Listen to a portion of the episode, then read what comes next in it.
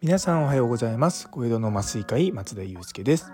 この放送は妊娠や出産を支える麻酔酸化麻酔を中心に医療をかけるビジネスについて毎朝6時に発信していく番組です。でですね 今日はまあ週の初めというところでまたあのふと思い出したかのように皆さんにためになる1週間の始まりということで、まあ、時間の使い方というかあの、まあ、時間の作り方のコツについてちょっとお話ししようかなと思います。あの昨日の放送で私があのスタンフォードの権力のレッスンを進めたところ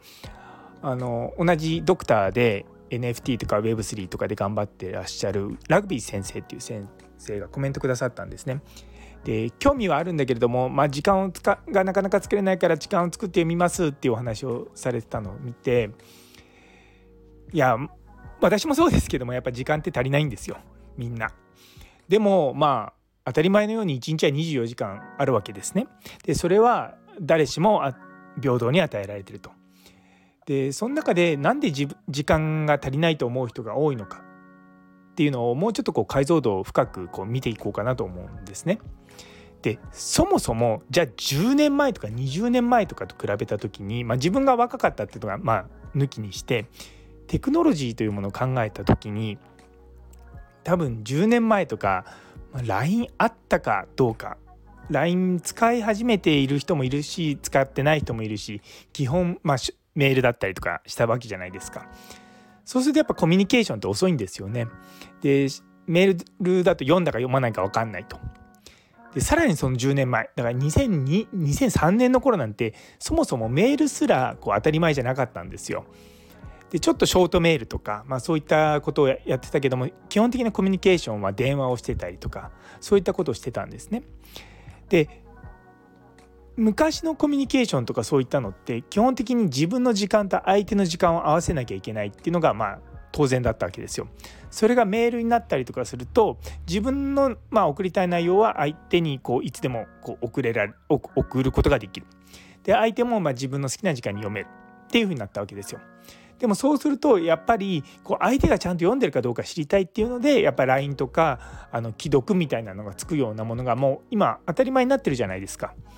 あの Twitter とかのあのメッセージ DM とか送っても相手が読んだか読んでないかっていうのはすぐ分かるようになってるんですよ。でそういうこと考えればどんどんどんどんそのコミュニケーションとかに使う時間ってもっとテンポが速くなっていくので僕らの 時間はもっと余裕ができるはずなんですよ。でも現実問題としてはそうじゃないのね。じゃあなんでこういうことが起こってるかっていうとまあいろんなことがどんどんどんどん早くなってできるようになってくるともっともっといろんなことやりたくなってくるんですよ。まあ、人間なんでね欲望があって全然いいと思うんですけれどもその時にじゃあなんでその自分はこんなたくさんの時間を何何か一つのこととか何でもいいんですけども使ってるのかってことをちょっとこう止まって考えるわけですね。でそれがやっぱりこう自分が使わなきゃいけないものだったらそれは使っていいと思うんですね。でも中にはいやこれ別に自分じゃなくても大丈夫かなって思うようなことってあると思うんですよね。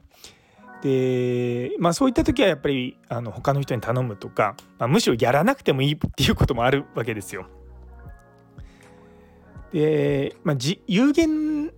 な時間の中でどうこう自分が幸せに生きるのかっていうことを考えた時にやっぱお金と時間とのこのバランスっていうのをすごく意識する必要があるんですね。で特にその時間がもっとあればなんとかできるのにって時間ができたらこういうことするのにって言っててもその時間っていつ来るのかって思うともうやるかやらないかってしかないわけですよ。だからもうある意味諦めるっていうよりもあこれは今自分はできないからまあしょうがないって思ってこうざっくりこう切り捨てちゃった方が自分の中ではこう気持ちは楽になると思うんですよね。であれしなきゃいけないんだよなどうしようどうしようとか思いながらずっとやってるともう他のことも手につかなかったりとかすることもあるじゃないですか。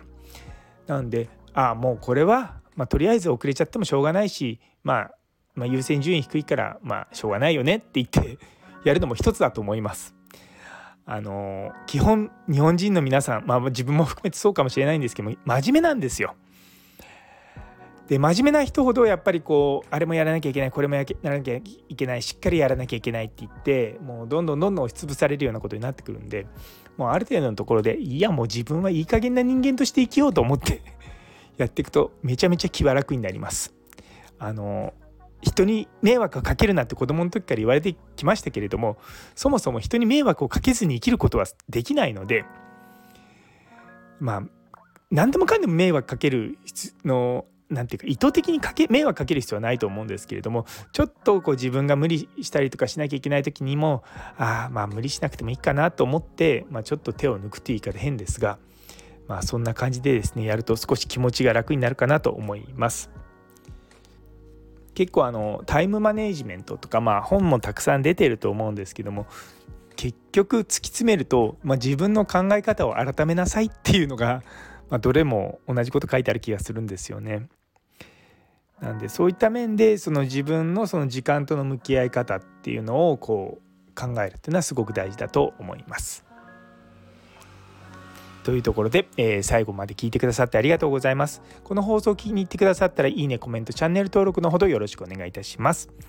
それでは皆様にとって今日という一日が素敵な一日になりますように。それではまた明日。